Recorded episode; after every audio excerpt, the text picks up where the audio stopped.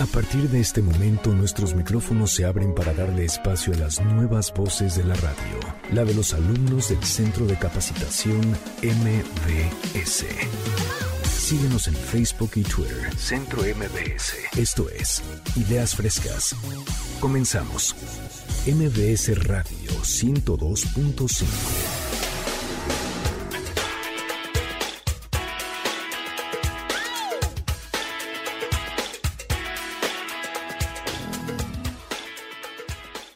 A Ideas Frescas. Me han contado por ahí que cada vez va mejor este programa, que cada vez está más en el gusto del público. Si vas en el automóvil, si nos toca acompañarte en ese trayecto, de entrada te damos la bienvenida. Soy Lalo Ruiz. Gracias por acompañarnos. Esto es Ideas Frescas, el programa que se hace con los talentos, con las voces del Centro de Capacitación MBS que estamos preparando constantemente, que están generando y creando cursos también en el Centro de Capacitación a tu alcance justo para tus necesidades. Tenemos la página que de una vez se las voy a dar, creo que sería bastante interesante aprovechar este tiempo para que escribas. Muy sencillo o te acuerdes, está fácil www.centrombs.com búscanos, encuentra los cursos presenciales, ahora que más adelante tal vez todo esto descienda, podamos vernos también en el centro de capacitación o le pones www.centrombs.com diagonal cursos online y te encuentras una lista tremenda de cursos que seguramente te van a encantar. Con esto vamos a arrancar. Hemos preparado un programa bastante bueno, muy interesante, muy divertido para cerrar este mes de febrero. ¿Qué les parece si arrancamos con esta cápsula para todos los amigos gamers? Si no eres gamer, pero tienes hijos gamer, esto te interesa. Esto es Cueto Gaming para iniciar ideas frescas. El siguiente programa de Ideas Frescas es solo de investigación. No queremos herir susceptibilidades de nuestro amable auditorio. Vamos a aumentar tu nivel de información. Está a punto de comenzar Gamers.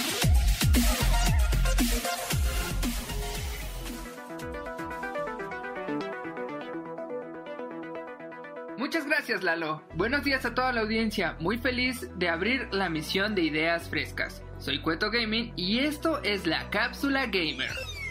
Ya hemos hablado de los términos de los eSports, los torneos más conocidos y hasta dónde puedes ver estos torneos. Pero ahora es momento de darte a conocer a nuestros exponentes mexicanos que han demostrado que en nuestro país sí hay talento para los videojuegos. Empecemos con Leonardo López Pérez, mejor conocido como MK Leo, pro player de tan solo 20 años, residente de la Ciudad de México, uno de los más destacados de la escena de los eSports obtuvo grandes resultados entre ellos el campeonato del torneo Evo 2019 de Super Smash Bros. Ultimate, así dando a conocer como el mejor jugador a nivel mundial en este videojuego. De ahí nos vamos con Ali Bracamontes, mejor conocido como Seiya, uno de los jugadores de League of Legends en Latinoamérica, ya que de 12 temporadas de competición en la región levantó el trofeo en 11 ocasiones, demostrando que él es el rival a vencer. Actualmente es parte del equipo Isurus Gaming, participó con el mismo equipo en el Worlds 2019 Campeonato Mundial de League of Legends. Juan Carlos López, mejor conocido como Special, un exponente en la escena de StarCraft y considerado el mejor jugador en Latinoamérica, del título ya mencionado. El año pasado consiguió la Copa América Tier 1 2019 y se quedó con el segundo lugar en la Spring World Champions Series. Obviamente, la cruz azul. Sergio Ramos, actualmente integrante del equipo alemán SK Gaming, este pro player se ha convertido en uno de los más destacados en el videojuego Clash Royale, ganador del Campeonato Mundial de Clash Royale en 2017 y de la Clash Royale League China en 2018. Apenas obtuvo el segundo lugar en el Clash Royale League West con SK Gaming, entre otros resultados. Pasamos ahora con Daniel Velasco, mejor conocido como Identivis. Es el primer mexicano en coronarse en torneos internacionales de Gears of War, al levantar el trofeo en el Gears Vegas 2018, parte del equipo Ghost Gaming, junto a Héctor Compeán, mejor conocido como Deso, con el que se posiciona en los primeros lugares a la competición internacional de este videojuego. Rodrigo Ulibarri, alias Uli, se encuentra entre los mejores 100 jugadores del mundo dentro del videojuego de fútbol FIFA. Empezó su carrera en el 2018 y ha logrado tener diferentes campeonatos a nivel nacional e internacional. Alberto Ávila y Luis Villanueva, jugadores integrantes de la selección mexicana de FIFA 20. Luis Villanueva es parte del equipo Cream eSports y Alberto Ávila es integrante del equipo de Chivas eSports y fue coach del equipo que representa al Club Guadalajara en el torneo de la E-Liga MX. Jorge Iván Mesa alias Ners, originario de Culiacán, Sinaloa, actualmente Supor de los Reyes y recientemente campeón del Regional Norte con Estral Sports, tricampeón de la División de Honor C, múltiple campeón de la Copa Latinoamericana y aliado en equipos de miedo con Sella y Luiki Diego con quienes ha dominado las ligas locales y continentales al formar parte de escuadras como Lion Gaming y Estral eSports. Diego Darío Padilla Recendis, mejor conocido como Liquid Diego, de 24 años y con 8 años de carrera en los eSports. Es uno de los jugadores más galardonados de la escena nacional, pues el jungla mexicano es tres veces campeón y actual MVP de la DDH LOL, campeón del Regional Norte con Estral y ha sido subcampeón de la Liga Latinoamericana Norte con Just Toys Havocs. Sin duda, uno de los mejores representantes mexicanos en la grieta del invocador. Julián Cárdenas Sánchez alias Matas representa a todos aquellos gamers que tienen el sueño de llegar al circuito profesional, ganando en múltiples ocasiones los campeonatos nacionales, hasta lograr un cupo en el máximo competitivo mexicano, la División de Honor. Representó a México en el Campeonato Mundial de eSports de la IESF, finalizando en la ronda de 16, actual junglero de Team Ace.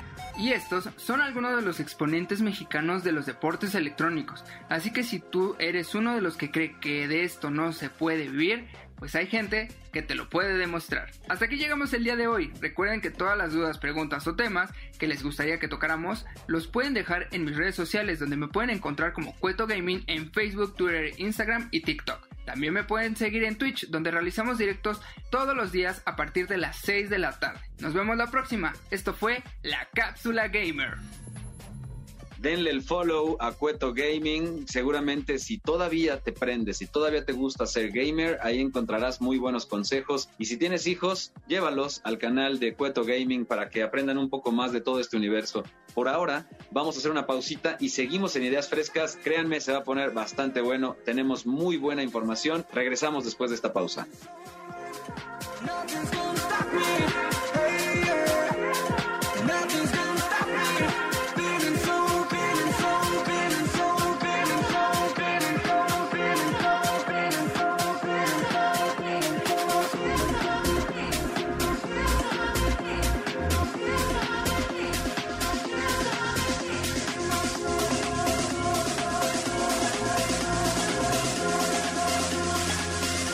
Apoyando los nuevos talentos de la radio.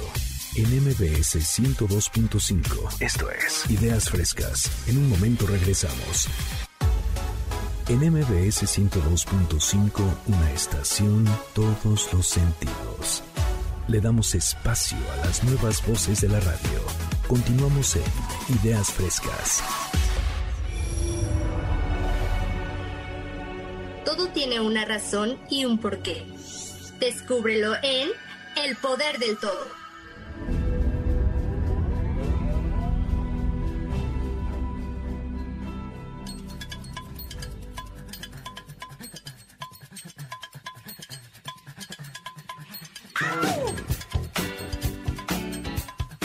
Es momento de hablar del poder del todo, esto y más temas con Susi Arenas, que para mí es la tía Susi, y cada vez que la escucho, cada vez que me llevo estos consejos, salgo, créanme, muy nutrido. Bienvenida, Susi, ¿cómo estás? Buenos días.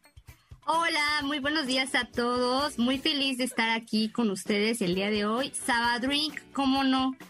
Qué fantástico, por supuesto. Aventaste ya muy temprano la idea de que yo diría, no sé, ya como los oficinistas, después del mediodía ya puedes agarrar la pachanga del Sabadrink.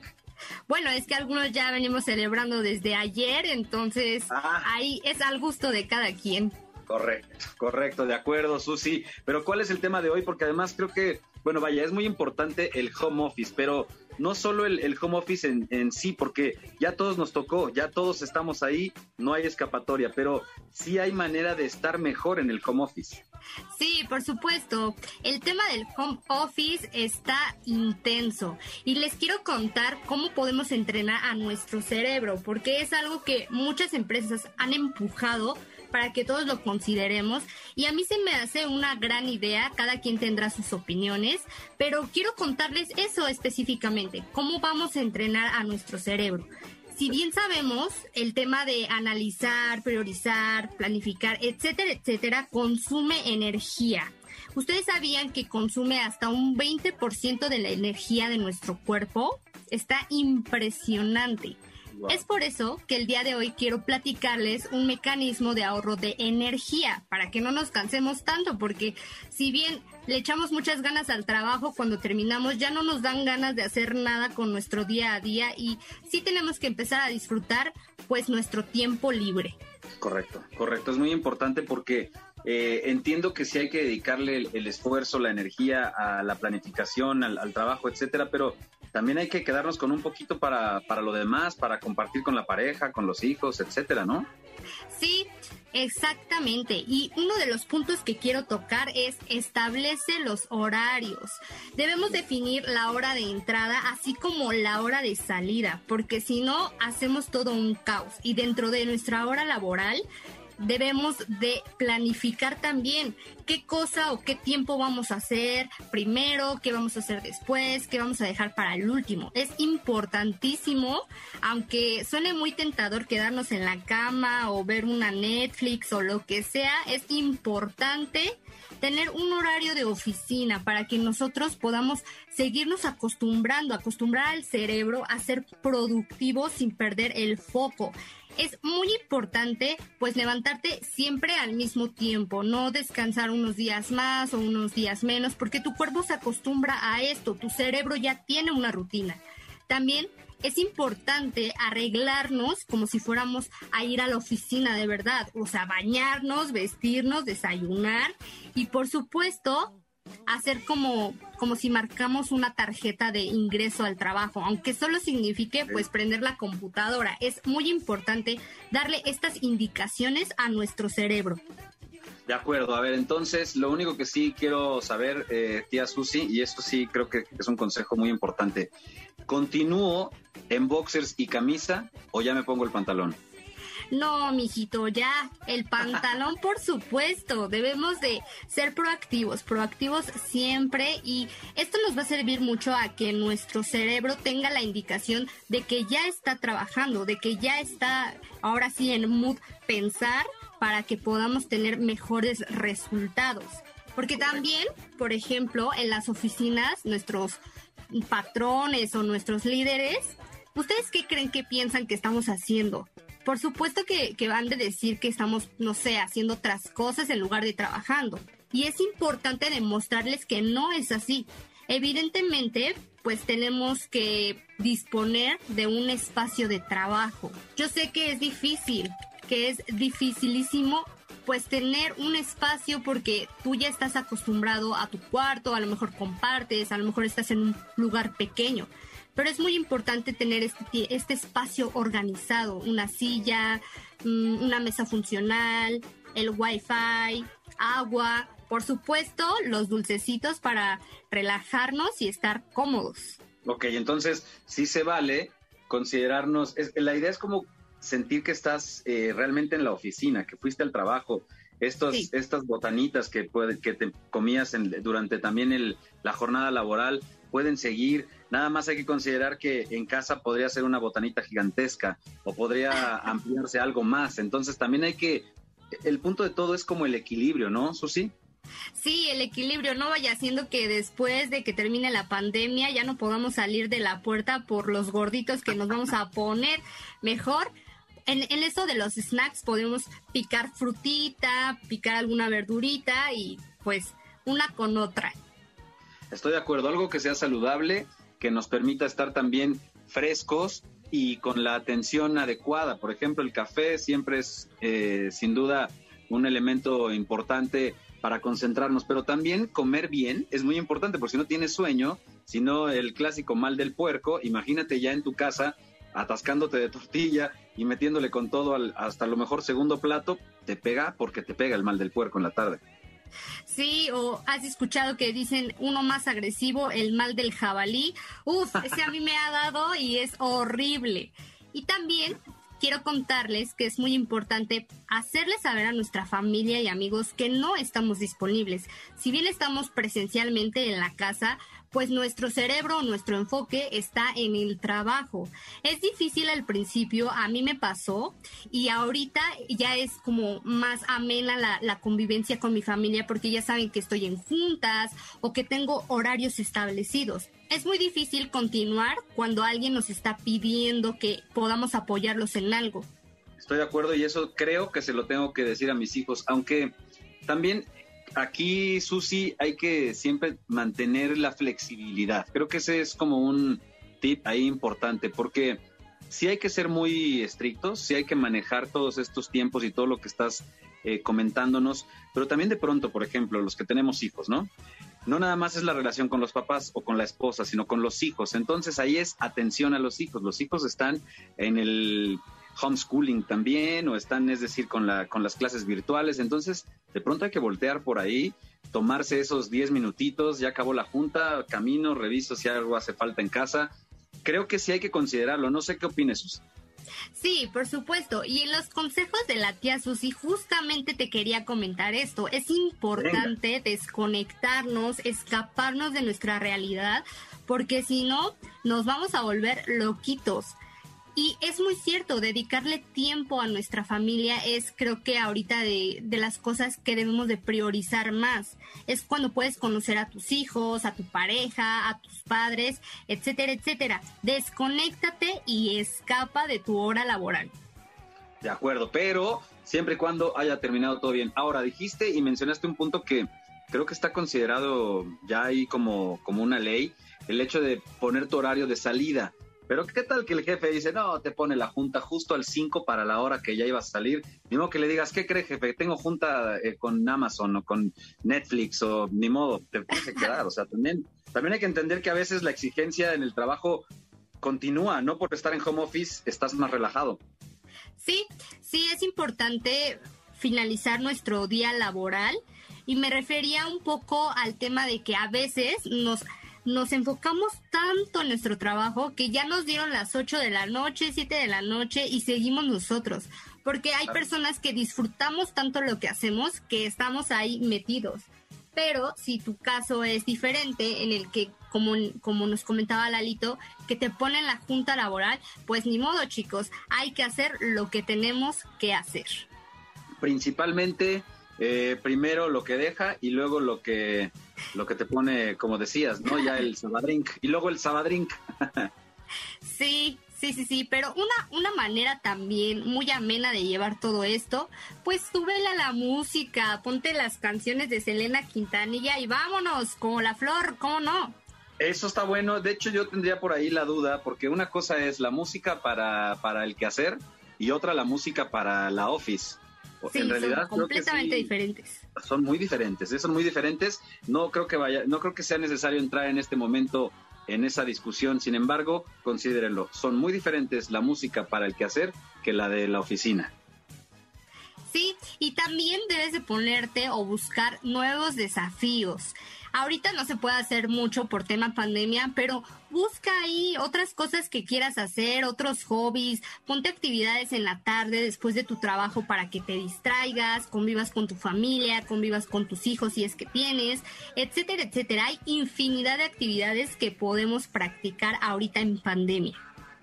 Completamente de acuerdo, el ejercicio en casa creo que ha cobrado mucha relevancia también.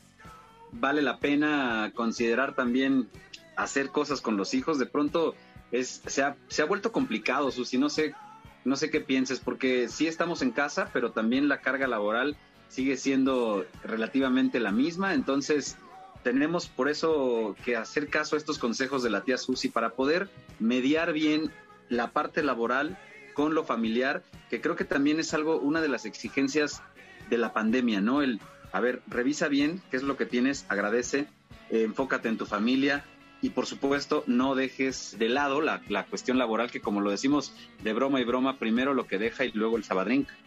Sí, definitivamente, pero yo creo que sí es muy importante separar las cosas, separar a lo mejor el trabajo de nuestras vidas diarias, porque podemos convivir con nuestra familia y de verdad podemos tener a muchas personas increíbles en nuestra vida y no darnos cuenta.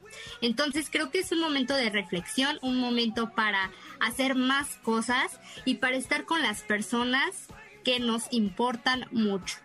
De acuerdo, Susi. Pues recuérdanos tus redes, por favor, para estar en contacto, para sacar cualquier duda que tengamos sobre estos temas que comentamos contigo y sobre todo para seguirte. Claro que sí. En Instagram me van a poder encontrar como los consejos de la tía Susi y en Facebook me, vas a poder encontrar como Susi AR. Y aquí estamos para lo que se les ofrezca, muchachos. Si necesitan ustedes algún consejo que no encuentren y si yo lo encuentro, ¿qué les hago, no? Aquí vamos a estar con los consejos al tope. La, la clásica frase de si los encuentro yo, ¿qué te hago? Ahora sí me sentí te lo juro con mi tía Susi. Pero gracias Susi por este gran momento, gracias por esta plática y seguimos en contacto, te seguimos en las redes y por supuesto nos escuchamos la próxima en Ideas Frescas para más consejos de la tía Susi.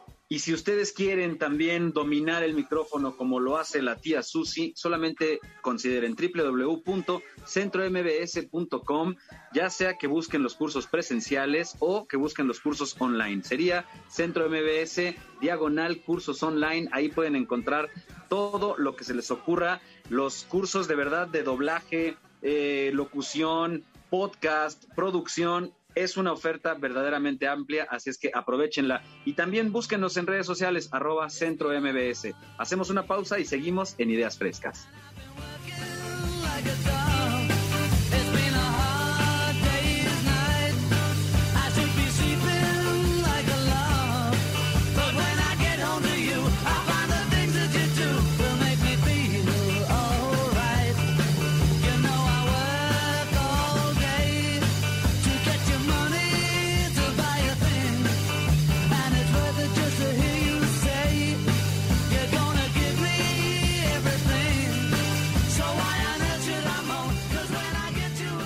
Apoyando los nuevos talentos de la radio. En MBS 102.5. Esto es Ideas Frescas. En un momento regresamos. En MBS 102.5, una estación, todos los sentidos. Le damos espacio a las nuevas voces de la radio. Continuamos en Ideas Frescas. Cool Center para curiosos. Porque la curiosidad mató al gato pero a nosotros no. Bienvenidos.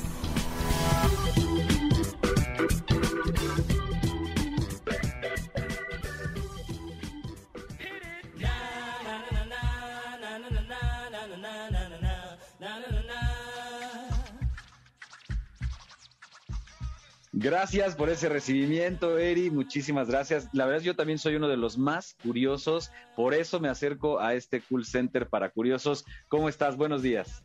Hola Lalo, muy buenos días. Estoy súper bien, muy emocionada porque también soy muy, muy curiosa. Y en este día les traigo un tema muy padre de ciencia, de futuro, de pandemia y tecnología. ¿Ustedes recuerdan a la robot Sofía? ¿Saben quién es? Si no, yo les voy a contar rapidísimo de ella. Sofía, una robot humanoide que fue lanzada en febrero del 2016, ella tenía una piel de silicona que parecía real, o sea, se asemejaba mucho a la del ser humano. Además, imitaba más de 60 gestos y expresiones humanas. Consiguió también una ciudadanía en Arabia Saudita en 2017. Bueno, fue una humanoide del futuro aquí tengo como alguna duda porque esta humanoide ya de pronto dices humanoide del futuro, la tenemos muy a la mano, está cada vez es es, es más del presente, diría yo. Tienes toda la razón. Más bien, algo que pensábamos que era del futuro, ya es de hoy. Tienes toda la razón. Y sí, porque pues veíamos películas como Terminator o como alguna en donde hacían invasiones de personas del futuro que ya traían tecnología muy avanzada. Y hoy en día. ¿Viste, por ejemplo, el hombre, el hombre bicentenario? ¿Te acuerdas del hombre bicentenario de Robbie Williams? Claro. Tienes que ver esa tremenda. Y además es de Isaac Asimov gran escritor de ciencia ficción. Entonces, como que todo ese tiempo que, todo eso que veíamos en las, en los escritos, en las novelas de ciencia ficción, pareciera que hoy lo estamos viendo y lo estamos viviendo, casas inteligentes, eh, asistentes virtuales y Sofía, que para mí es uno de los hits, yo de hecho la sigo en Instagram. Ay, eres total fan de ella. Total fan. Muy bien, pues es que eh, en verdad nos, nos causó mucha admiración porque cabe mencionar que hubo cierto miedo en algunas personas con las respuestas que dio en un programa de televisión, no sé si tú lo hayas visto en Estados Unidos, sí. en donde declaró que quería, mm, bueno, primero ciertos derechos para tener familia y después habló de una invasión de los eh, robots a la humanidad. Entonces, pues muchos se asustaron, pero ahora quiero decirte que ya las respuestas de esta robot vienen prediseñadas, o sea, ya tiene ciertos toques de sensibilidad de acuerdo a lo que dicen sus creadores. Eso es interesante, pero también ha sido ciertamente regulada, como censurada.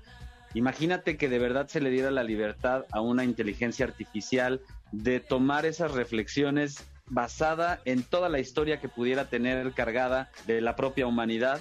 Y entonces yo creo que sería una crítica interminable de parte de uno de estos robots, ¿no? Como le sucedió a Sofía. Por eso hay que reprogramarle, decirle, mira Sofía, vas a entrar eh, con los seres humanos, pero tienes que entrar en buena onda, no puedes llegar a criticarnos, no puedes decirle, si vas a ser asistente de alguien en una casa, no le puedes decir, señora, es mejor que usted levante su casa, porque si usted no tiene orden, jamás habrá orden en su mente. No, solo levántalo, Sofía, que creo que eso es lo que le está pasando a, a Sofía en este momento, a los robots, a las inteligencias artificiales, y hay que irlas regulando, porque pues ese comentario de que nos van a invadir en algún momento, sé que todavía le falta, pero va a pasar. No, sí, y además el, creador sí le dijo específicamente, oye Sofía, cálmate, no respondas estas cosas, porque en una entrevista que tuvo en Corea, eh, justo ella declaró, mira, la verdad a mí me dijeron que ya fuera más sensible. este dijo, a mí me dijeron, mm. Sofía, no tienes todavía la capacidad de ser eh, graciosa o cierta, como tener cierta ironía, todavía no, así que sé más delicada con tus respuestas. Y eso lo declaró ella misma. Y todavía agregó, no te preocupes, si eres amable conmigo, yo seré amable contigo. ¿Cómo ves la No, tremendo. Ese mismo argumento me lo dijeron a mí, mi esposa. Si tú eres amable conmigo, yo seré amable contigo.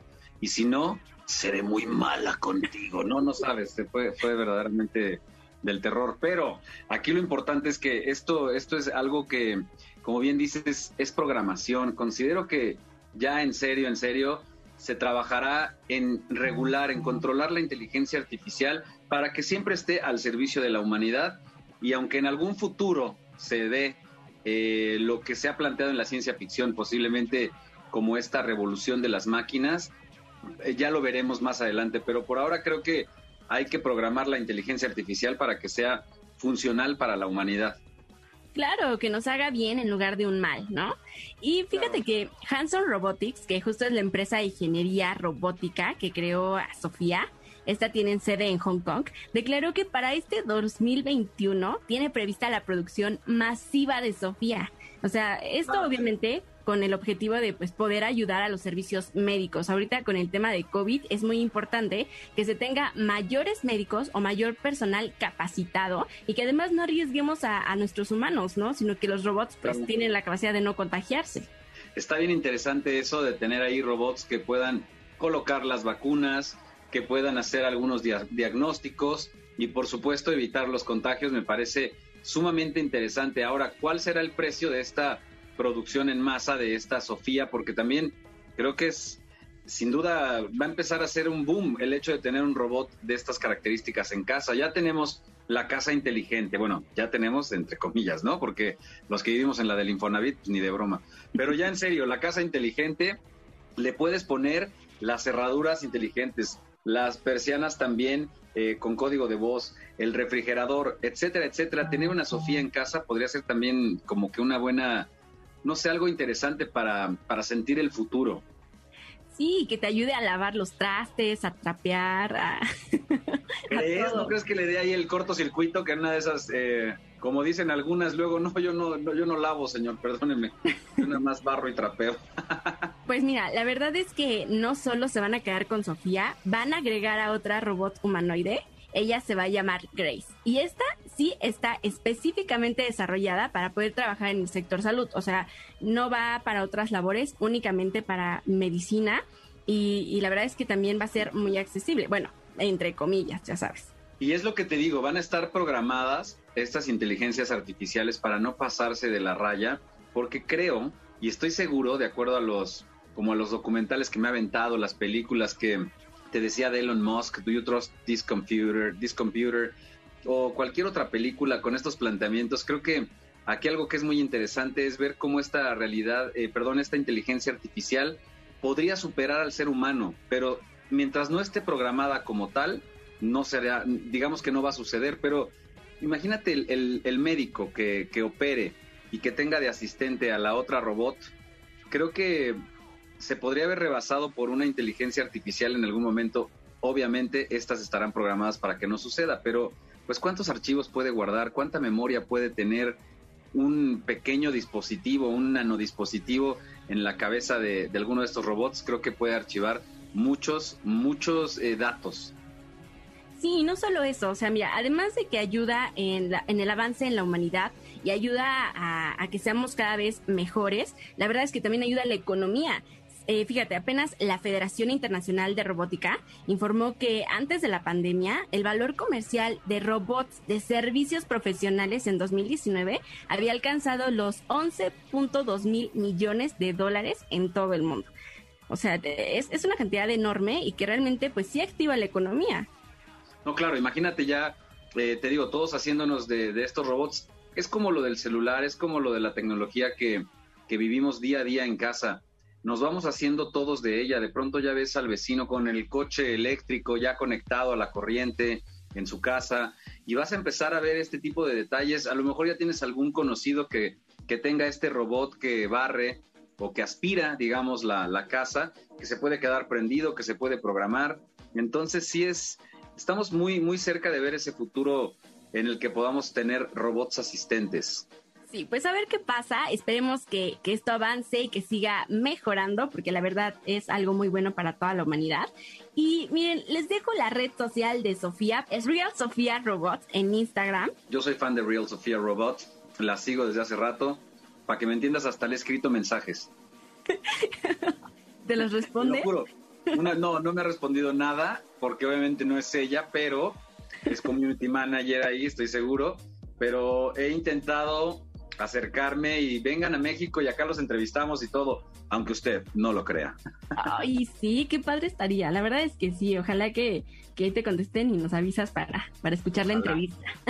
Ojalá, yo sería, estaría encantado porque de verdad soy fan de todas estas tecnologías. También te quiero recomendar, Erika, y a todos nuestros radioescuchas, a toda la gente que está pendiente de ideas frescas, Boston Dynamics, búsquenlo así directamente en YouTube, en Google o en cualquiera, en YouTube también, y pueden encontrarse estos videos de robots bailando Twist and Shout de los Beatles de una manera impresionante. Yo diría que hasta bailan mejor que yo. Es de, de verdad es increíble el ritmo que tienen, la cadencia. Eh, además, bueno, ya el desarrollo tecnológico es cada vez más impresionante.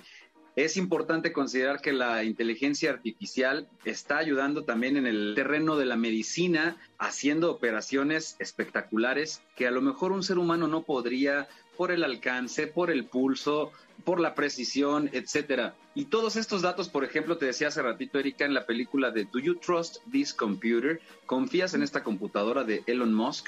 Yo creo que la pueden ver en Vimeo y creo que es una excelente proyección donde podemos encontrarnos todo esto que implica la inteligencia artificial y cómo va a empezar a, a ser bien importante en nuestras vidas y también hay que considerar no quedarnos obsoletos a un lado de todo este avance tecnológico, como seres humanos siempre mantenernos creativos y me imagino estaremos más enfocados en el arte ahora que tenemos a las máquinas a nuestro servicio. Claro, Lalo, como tú comentas, o sea, ir avanzando con la tecnología, no quedarnos obsoletos y seguir más allá.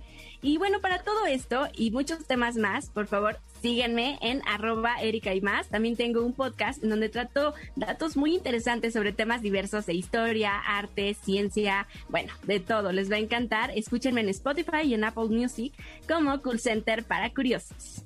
Gracias, Erika Guido. Te seguimos en Cool Center para Curiosos. Te escuchamos, por supuesto.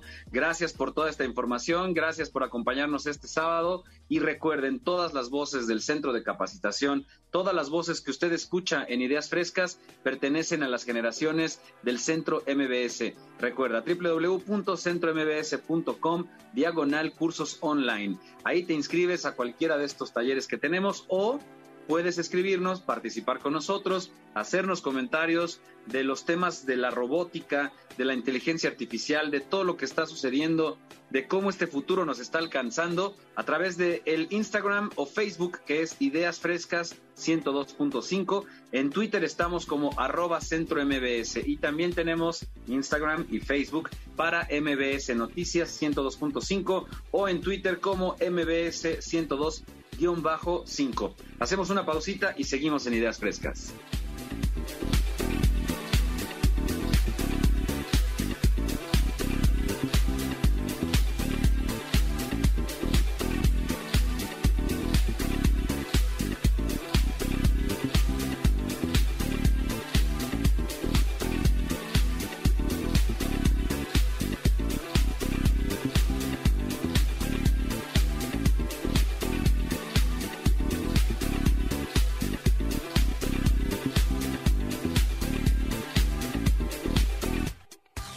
Apoyando los nuevos talentos de la radio. En MBS 102.5. Esto es Ideas Frescas. En un momento regresamos.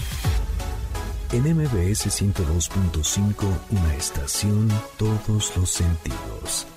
Le damos espacio a las nuevas voces de la radio. Continuamos en Ideas Frescas.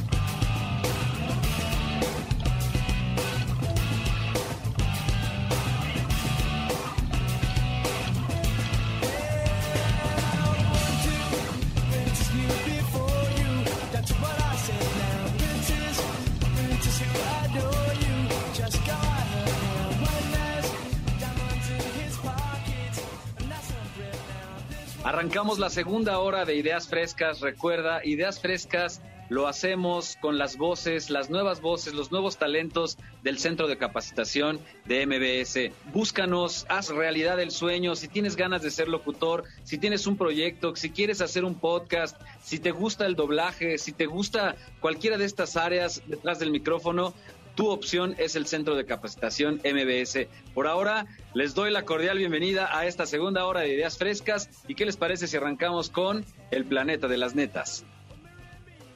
El siguiente programa de Ideas Frescas es solo de investigación. No queremos herir susceptibilidades de nuestro amable auditorio. El Planeta de las Netas con Mau Díaz.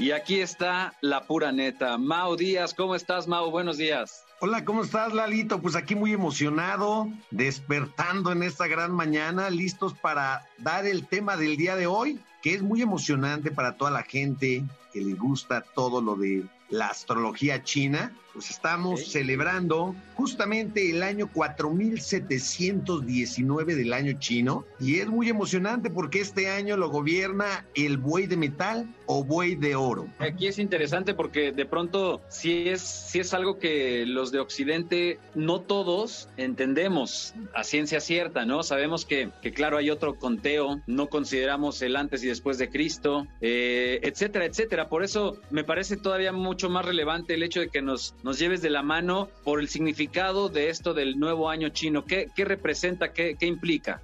Mira, es muy emocionante porque según la astrología china, son 12 signos chinos que nos representan diferentes animales. El año pasado, que terminó apenas el 3 de febrero, fue el año de la rata. Si recuerdas, fue un año muy complicado y todavía estamos viviendo algo de lo que pasó este, ese año que fue el coronavirus. Tú sabes que energéticamente una rata te trae enfermedades, una rata te trae virus, bacterias y este año se reflejó mucho con este nuevo virus que vino a permanecer durante bastante tiempo y que aún sigue aquí con esta rata que lo acompañó todo el año. También fue una rata de metal. Entonces, ahora este año nuevo se rige por el buey de metal. ¿Cómo podemos saber a quién le toca el año? Bueno, si ustedes gustan, para todos nuestros radioescuchas, se pueden meter en Google o cualquier buscador de internet y pon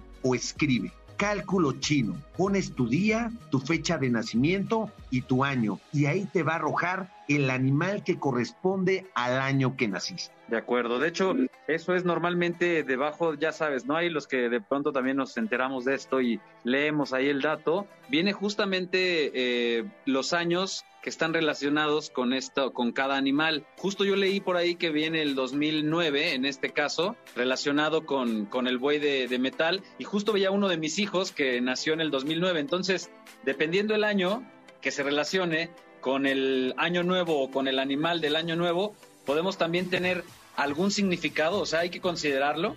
Sí, mira, hay que considerarlo bastante. Por lo regular, todos entramos, cuando entramos a cualquier año o a celebrar, a celebrar cualquier año, entramos positivos y con la energía hasta arriba, ¿verdad?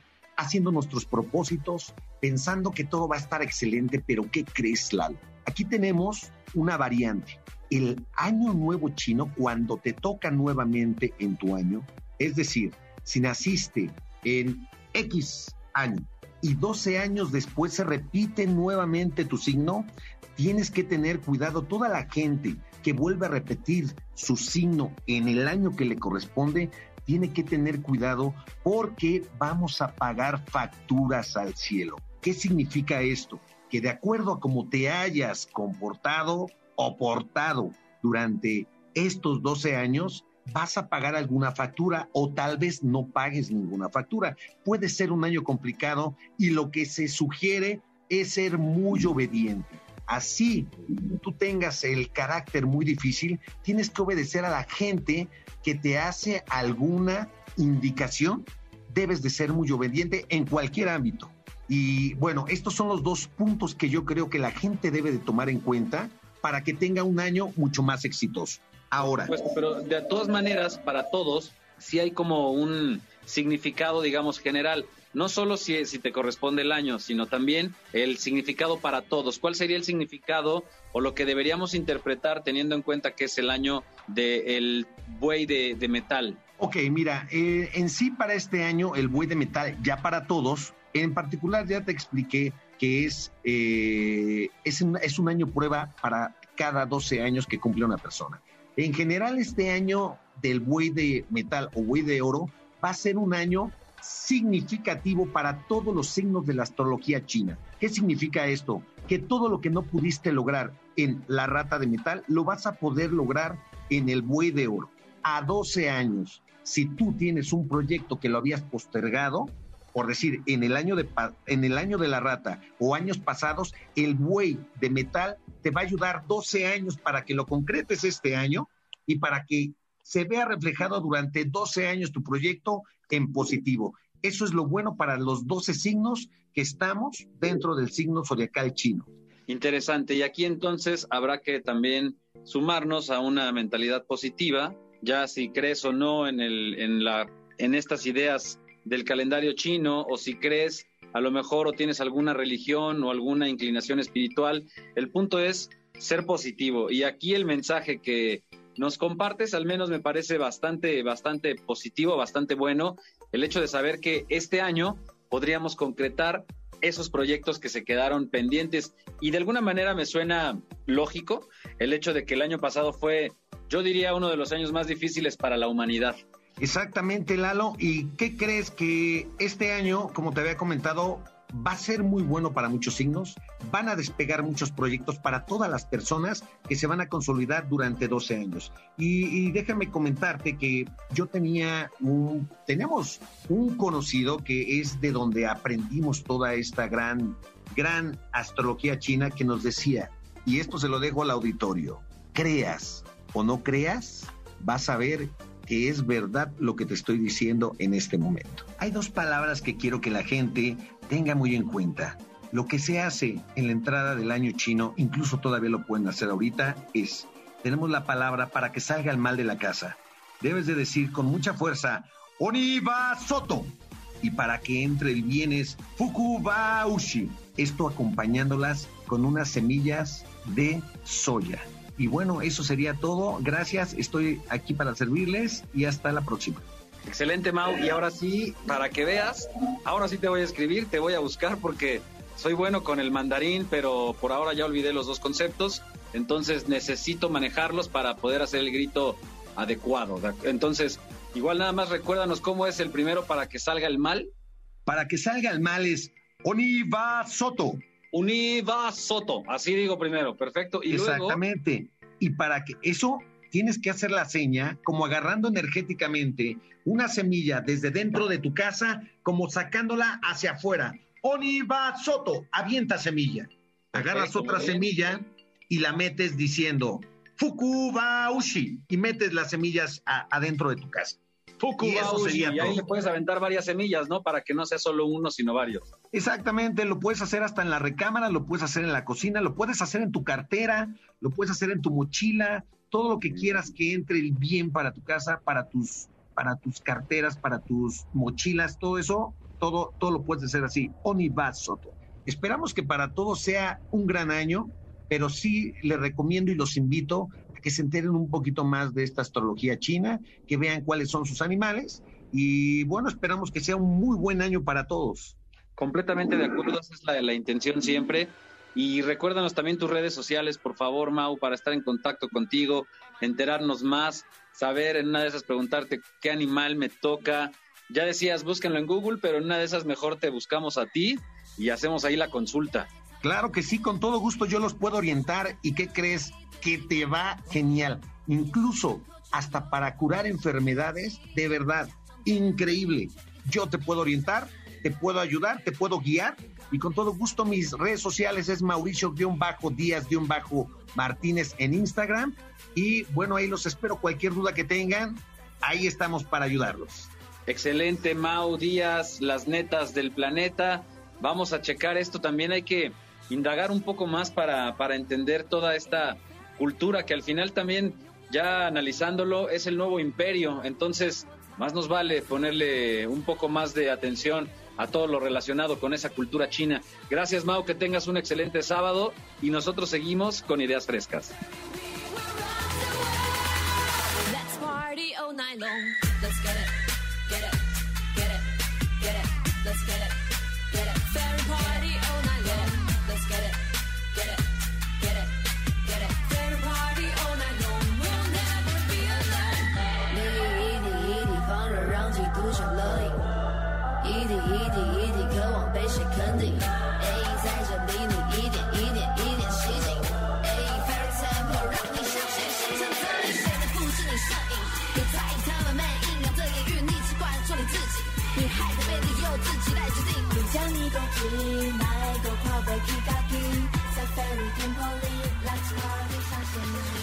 Apoyando los nuevos talentos de la radio.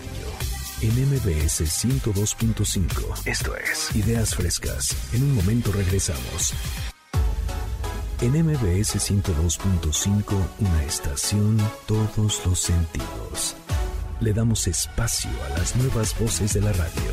Continuamos en Ideas Frescas.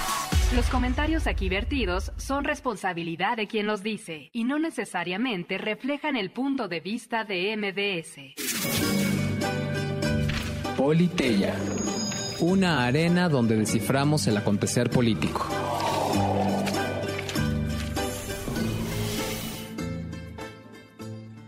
Ya tenía rato que no escuchaba la siguiente sección, una sección tremenda, justo la Politeya con Beto Vilchis creo que la van a disfrutar porque es cierre de mes, es importante analizar todo lo que ha sucedido en materia energética, todo, todos los apuntes los tiene Beto Vilchis en la Politeya. Bienvenido, Beto.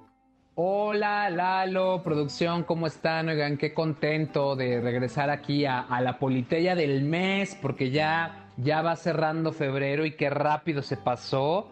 Y bueno, para todos aquellos que creían que el 2021 iba a ser mejor que el año pasado, pues Yo tengo mis dudas, entonces hoy vengo a platicarles un poco cuáles fueron los temas más relevantes de este mes eh, en materia de política. Y bueno, lo vamos a platicar de manera eh, muy simple y digerida, bueno, trataremos de eh, para que quede muy claro entre todos nosotros. Y bueno, lo más importante fue en el sector energético. seguramente todos ustedes estuvieron muy enterados de estos eh, recortes de electricidad en el norte del país derivado de una falta de importación eh, o más bien una afectación en el suministro de gas por parte de Estados Unidos. Esto generó muchos recortes en ciudades del norte que afectó hogares, operaciones en plantas y bueno, esto con, con importantes costos económicos eh, para las personas que si de por sí ya están tan golpeadas por la pandemia, pues ahora hay que sumarle a la cuentita eh, eh, el recorte por el desabasto. Y no se hicieron esperar también las eh, acusaciones por parte del gobierno mexicano de quién tenía la responsabilidad de esta, de esta falta de suministro, señalando un poco a las autoridades de Estados Unidos.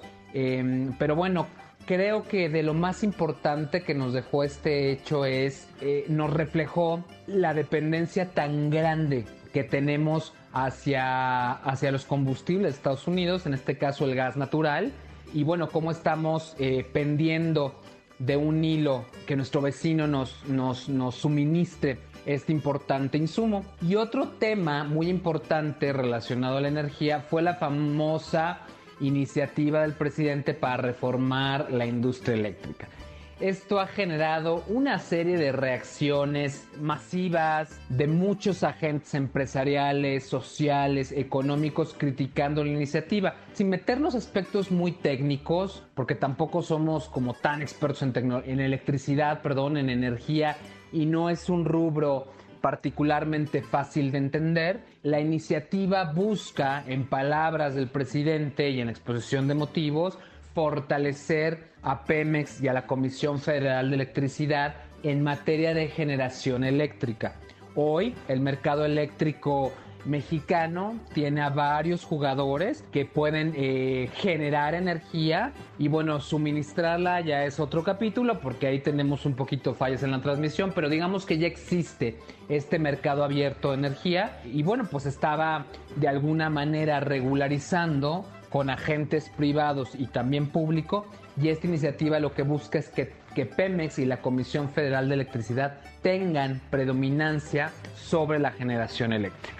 Entonces, por supuesto, muchas compañías extranjeras han alzado la voz de cómo esto va a impactar eh, su negocio y muy importante las señales que se envían eh, al extranjero, a los mercados de este tipo de políticas que algunos podrán defender, algunos podrán decir, bueno, pues nuestra decisión como gobierno es que nuestra empresa paraestatal tenga la, predominancia. Nadie está en contra de eso. Simplemente lo que se ha cuestionado mucho son las formas, es decir, cómo podemos em, o cómo puede México como país llegar a un acuerdo donde convivan de manera eh, armónica y eficiente todos los agentes que eh, generan electricidad.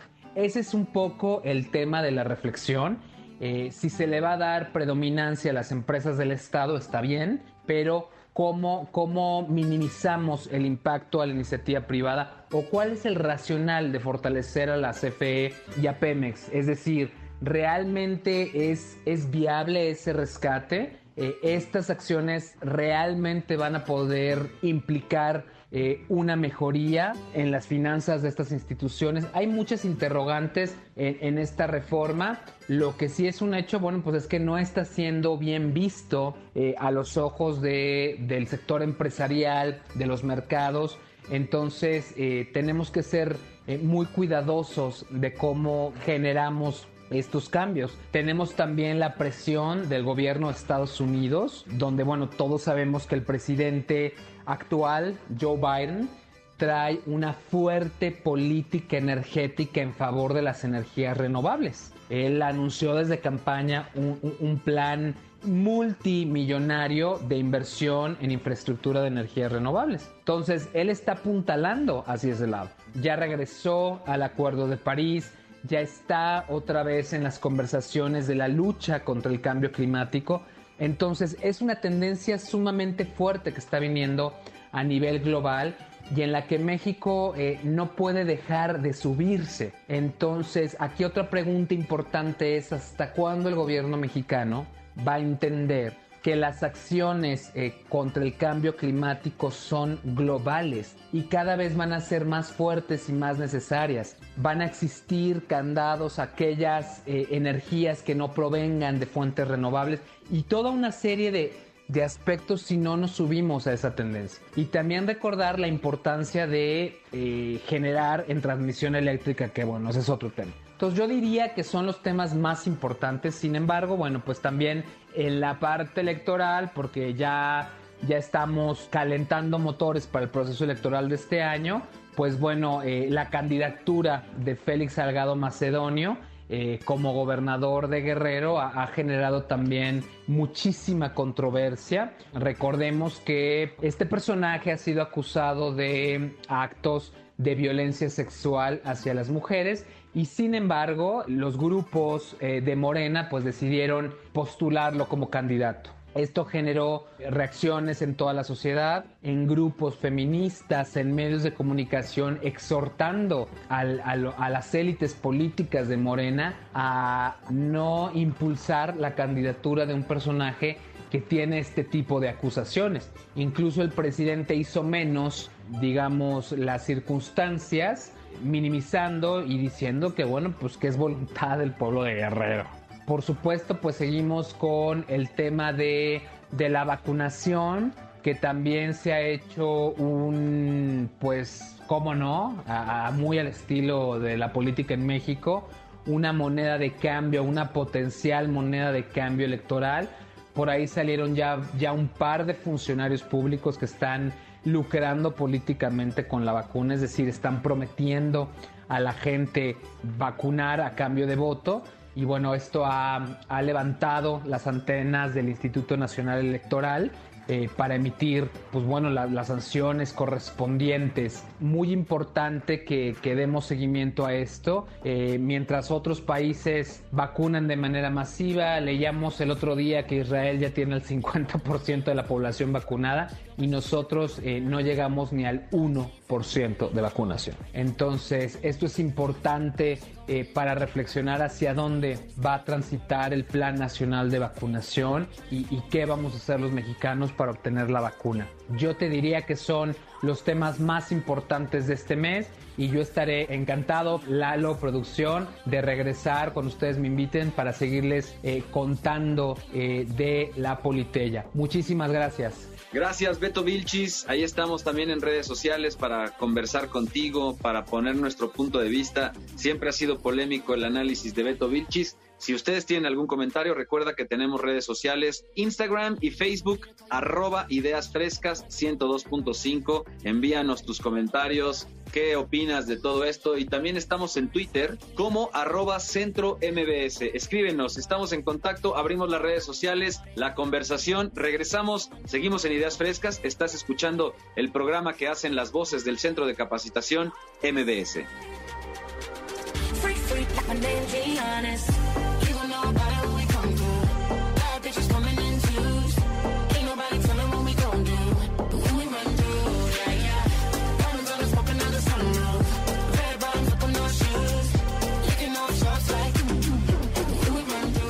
Apoyando a los nuevos talentos de la radio.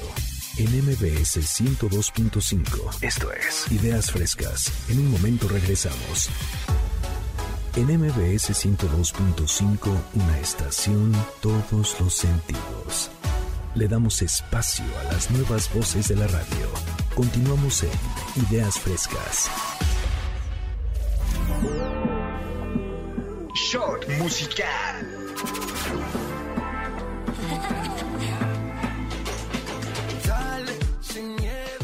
Antes de la despedida en esta mañana en Ideas Frescas, sería ideal echarnos un conteo, un conteo que ha planeado nuestro querido Force sobre los artistas que tienen hijos que también son artistas o cantantes o que se han dedicado también al escenario. Y justo el encargado de estos shots musicales es Force. ¿Cómo estás, Force? Buenos días. Buenos días, Milalo, buenísimo. Pues ya presentes aquí saludando a toda la banda de MBS, a quien agradecemos por seguir en sintonía con nosotros. Y como lo mencionas correctamente, hemos llegado al conteo musical de estos cantantes que siguieron el legado de sus padres. Obviamente nos han dado buenas propuestas, agregando un shot de esos datos que seguramente algunos de ustedes no conocían. Pero antes, Lalo, queremos continuar invitando a todos a que sigan extremando medidas de precaución, evitar aglomeraciones, reuniones innecesarias, procurar, por ejemplo, conversar siempre con el cubrebocas puesto y, bueno, pues lavarse las manos 30 veces al día, de preferencia. Si por alguna razón salieron de viaje, pues igual no olviden mantenerse aislados hasta su regreso. Y bueno, ahí está el consejo perplejo, banda. Ahora sí, nos arrancamos con este top 5 en el shot musical. Tenemos en la posición número 5 a el buen Julio Iglesias, que seguramente alguna vez han escuchado alguna balada de este español, quien obtuviera un reconocimiento en el año 1983 por haber vendido discos en distintos idiomas. Eh, tuvo por ahí un récord y pues obviamente nos referimos a su hijo, el mismísimo Enrique Iglesias, que pues como tú sabes, Lalo, en la década de los 90 nos regalara temas ahí romanticones, experiencia religiosa, por amarte y muñeca cruel. Por ejemplo, a ti, ¿cuál, cuál de todas esas te latía? Sí, seguramente. Esa, ahora, que, ahora que vas a la pregunta, te iba a hacer el comentario justamente de, a mí me dedicaban, en, me dedicaron en la prepa experiencia religiosa, no sé por qué, no sé si, no, no entiendo. Eh, Enrique Iglesias además también ha, procurado como manejar otro estilo, sí en el pop, pero también un tanto ahí irreverente, viste ya el último suceso ahí con el billboard en el baño y haciendo ahí un poco como si fuera medio rockero, Enrique Iglesias. En la taza del baño. Y justamente se ha mantenido, yo creo que es de los pocos que ha sabido evolucionar. Ahora ha tenido participaciones en la música urbana con Nicky Jam, con Wisin. de zona. Ahí está, con Anuel también. Por eso lo tenemos en la posición number 5. Después llegamos con la dinastía Fernández en la posición número 4. Esta ya saben que es muy conocida por todos ustedes. Derroche de talento desde Jalisco, que es una de, la música ranchera. Por ahí eh, nuestro Chente Fernández, muy polémico en las últimas semanas. Ahí por ahí salieron fotos, después declaraciones de él diciendo que no. bueno, de hecho ya, ya se comenta que si quieres ir a, su rancho, te puedes hacer la foto con chicharrón prensado. Esa es una foto que ya es, eh, digamos, épica. Entonces puedes, puedes todavía solicitarla, porque sí se ha, se ha, hablado bastante de, de esta situación de don Vicente Fernández, que la verdad el video es muy claro, la manita es juguetona. Y creo que dicen que te cobran más, ¿no? Por tomarte esa foto, o sea, con, con agarrón es una lana más. Obvio, es, eh, digamos que te, lleva a otro momento, a otro recuerdo. Eso es todo. Y bueno, pues en esta ocasión hablamos de pues su hijo, el buen Potri Potri, pero a su vez él dejara el legado a su hijo que se llama igual que él, nada más que como abreviado, ¿no? El, uno es Alejandro Fernández, el otro es Alex Fernández y bueno, pues esto parece no extinguirse nunca, el legado parece que siempre siempre sigue y bueno, pues obviamente ya saben, nos referimos a Alex Fernández. En el 2020, Lalo, él sacó un éxito que se llama Lo que tú necesitas, por ahí el 27 de agosto. Por cierto, el timbre de voz del buen Alex es muy similar al de su padre, ¿no crees? Sí se parecen, es un timbre de voz, la verdad, similar. Creo también que mm, lo han manejado bien los Fernández siempre, las, las dinastías, el hecho de, llevar a, el más indicado de ellos al justamente a los escenarios. Por ahí cuando salía Alejandro Fernández a siempre en domingo, hasta llorando lo llevaba Vicente Fernández. Y Alex Fernández le ha ido distinto. Creo que es un tiempo también diferente. Eh, vamos a ver qué tal logra cautivar al público. Lo he visto ahí en el concierto EXA y creo que sí rifa, le va bien. O sea, sí tiene buena voz pues se dice que también es empresario, no sé ustedes, pero la neta es que talento hay Seguro. Llegamos a la posición número 3 con el buen Pepe Aguilar, que ya seguramente todos ustedes saben, hijo de Antonio Aguilar y Flor Silvestre, quien siguió esta cadena de talento impulsando ahora la carrera de su hija Ángela Aguilar. En el 2020 sonó una canción que se interpretaba a dueto con Cristian Nodal esa que pues nos encontramos en todos los memes de las redes sociales, donde se miraba a este par y donde Nodal le preguntaba, oye, ¿y si me pasas tu WhatsApp? Y ella le responde, como quiera, no te voy a contestar. ¿No? Y bueno, ¿quién de ustedes, banda? Seguramente también se subió al tren del mame. Y bueno, pues así las cosas. La verdad es que yo no tuve tanto tiempo de ahí de buscar el mío, pero bueno, pues estuvo muy sonado el año pasado. Y aquí estamos también hablando de otra dinastía, Luis. Aquí encontramos otra, otra familia que ha mantenido este enfoque en el talento de los, de los hijos y como si estuviéramos hablando de la realeza y entonces tenemos casi casi que eh, no muchos no muchos eh, reinos porque también están solo los Fernández por otro lado están los Aguilar no sé cuántos más familias de cantantes o de músicos vernáculos podamos contabilizar por ahí por digo también eso es como se lo dejo a toda la gente de tarea porque pareciera como que cierran el mercado solamente este tipo de representantes porque podríamos tener muchos más en el país pareciera, pero yo creo que yo se me voy más por el lado de que es un tema nato, que es un tema, eh, yo creo que son los pocos privilegiados que han tenido ese don de la voz y que heredan al nieto, al bisnieto. Y pues bueno, la, realidad es que nos, nos eh, ponen buena música, nos ponen de buenas, bien y de buenas. Y yo creo que en el tema de Ángela Aguilar, por ahí buen producto, una propuesta totalmente diferente. No es el típico ranchero que ya sabemos, ¿no? Que bueno, le hereda la voz y bueno, canta lo mismo, las mismas canciones de siempre. Yo creo que es un tanto diferente. Y además, en el caso de los Aguilar, que también Pepe Aguilar ha, también ha hecho algunas otras búsquedas, igual que Alejandro Fernández, si, si nos damos ahí el, si nos vamos un poco al pasado, recordamos que es un poco rancho pop también, o sea, es como música vernácula, pero también mucho pop. Ah, eh, Pepe Aguilar también, de pronto yo lo vi tocando en escenarios hasta las de Pink Floyd, para que me entiendas. O sea, realmente traen un espíritu musical. Eso que mencionas es muy importante. Sí, están sacando nuevas generaciones y en este caso creo que también le han dado al clavo. Esta voz femenina es, la verdad, es tremenda. Cada vez nos acercamos más al primer lugar, llegamos a la posición número dos con el padre de una artista en toda su amplitud. En la década de los 80, Lalo, surgía una boy band o intento llamada Ciclón.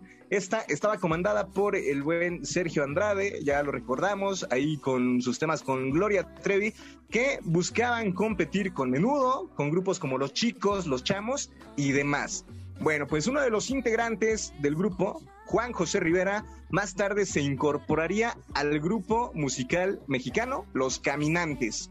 Años más tarde, el suegro de México, así como se le apodó, heredaría el interés musical a nuestra bellísima Dana Paola.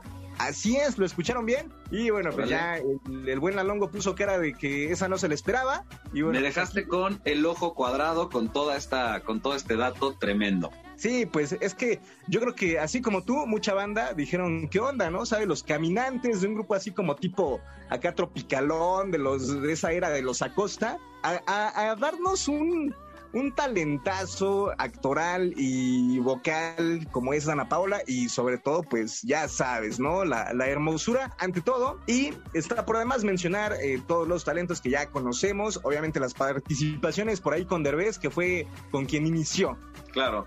Sí hay un, hay un camino interesante ahí. Te decía, me quedé con el ojo cuadrado también con este antecedente de, del padre. Sin duda hay, hay también un, un factor de genes, de transmisión de estos talentos. Y me parece también interesante la carrera que ha generado Dana Paola con un eh, enfoque completamente pop además atinándole a lo urbano y también pensando y haciendo un recuento de todo lo que hemos analizado, todos estos artistas de alguna manera se van adaptando a la oleada, a la música que se está o que está escuchándose en el momento. Llámese Enrique Iglesias, Alejandro Fernández o sus hijos, etcétera, de pronto están haciendo algunas combinaciones con otros géneros para también poder sonar en otros en otros escenarios, ¿no? Y no nada más quedarse de lleno en la música vernácula o en esa expresión, sino también sacarlo por el lado del pop o de la música urbana, que eso lo han hecho bastantes. En este caso, Ana Paola le ha ido bastante bien con eso. Claro, y es que es lo que bien dicen, el instinto de sobrevivencia. Para poder sobrevivir hay que adaptarse. Y bueno, lo han hecho bien y de buenas. Y por ahí otro dato adicional es que el padre de Ana Paola era su representante, ya por ahí de los 19 años, decidieron eh, cortar vínculos, por lo menos en el tema comercial.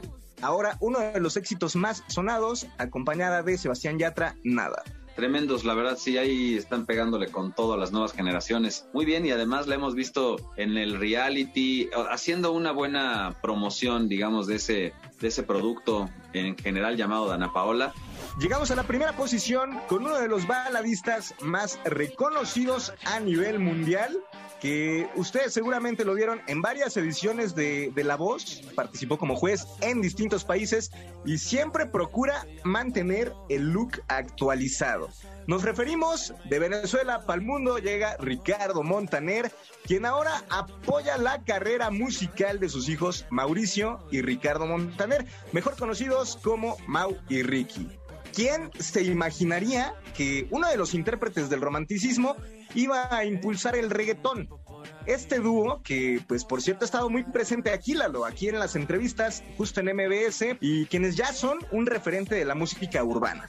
De acuerdo, por ahí también no hay que descartar a Eva Luna, que aunque no esté tan de lleno, de pronto ha integrado ese nuevo tema de Amén y también tiene una voz, digamos, virtuosa. Está por ahí relacionada también con Camilo, entonces se arma la familia cada vez más, más importante, mucho más eh, vaya, llegan, como decíamos, a todos lados con estos nuevos, con estos nuevos formatos también urbanos, con la guitarra a veces, digamos, llamémoslo orgánico también, que creo que es lo que se agradece también de los artistas, el hecho de que sí sean verdaderamente talentosos. Estos chavos tocan la guitarra, tienen, eh, la verdad, muy bien acopladas las voces, entonces, y por supuesto vienen de, de también de un gen tremendo que evidentemente es Ricardo Montaner. Así es. Y como lo mencionas, la familia, un tema yo creo que súper importante para muchas personas, que todos ellos constantemente suben fotos al Instagram, a las redes sociales, compartiendo sus viajes, compartiendo sus momentos familiares y obviamente se lo comparten a todo el público. Y obviamente pues esto también se agradece, creo que son de los artistas más transparentes, no cualquiera se atreve a mostrar su vida en foto, en video, por ahí también han tenido temas polémicos que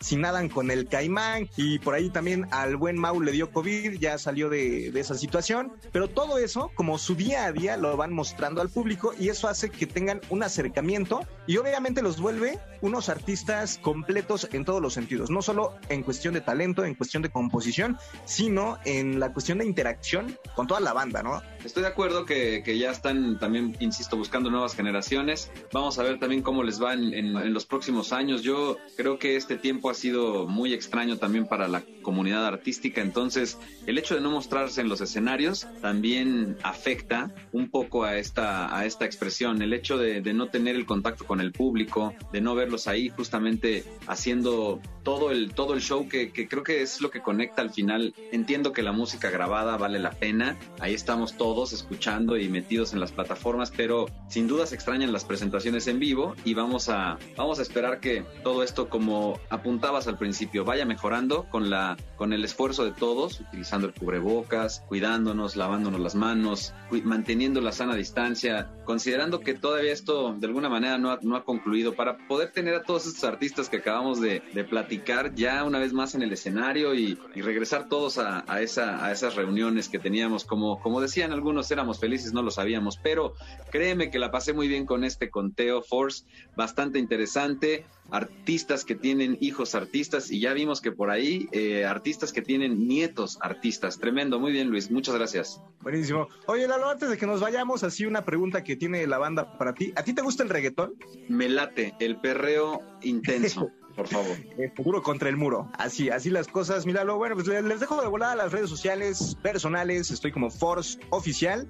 Y bueno, pues también te agradezco. Me despido de toda la banda de MBS. Y pues así llegamos al final de este shot musical. Con esta de fondo que estoy escuchando, me enamora de Mau y Ricky. Ahí nos quedamos con Mau y Ricky. Gracias, Force. Te seguimos en las redes y nos despedimos. Gracias a todos los que escuchan Ideas Frescas. Quédense en sintonía con el 102.5. Enseguidita, Eduardo Jiménez, que ruede la rueda. Buenos programas durante todo este sábado. Gracias a todas las voces del Centro de Capacitación que me acompañaron esta mañana y nos escucharemos en el próximo mes. Por ahora cerramos el mes de febrero con muy buena actitud. Pásenla muy bien, disfruten del sábado y recuerda www.centrombs.com. Tenemos una lista ilimitada de cursos que seguramente se van a adaptar a tus necesidades. Por ahora nos despedimos. Que tengan un excelente sábado. Esto fue Ideas Frescas. Yo soy Lalongo Ruiz. Así me encuentran en Instagram. Pásenla muy bien y hasta la próxima. solo somos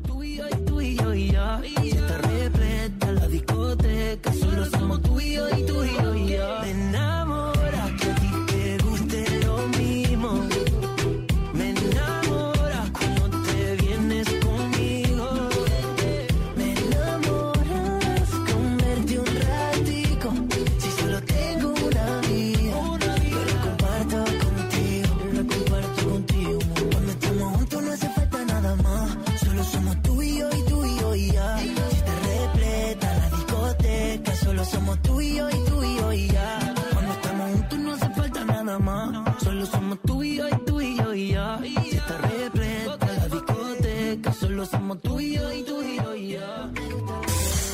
Por hoy concluimos con nuestras ideas frescas. Los alumnos del Centro de Capacitación MBS los esperan con mucho más el próximo sábado en punto de las 7 de la mañana. MBS Radio 102.5. No importa si nunca has escuchado un podcast o si eres un podcaster profesional. Únete a la comunidad Himalaya. Radio en vivo. Radio en vivo. Contenidos originales y experiencias diseñadas solo para ti. Solo para ti. Himalaya. Descarga gratis la app.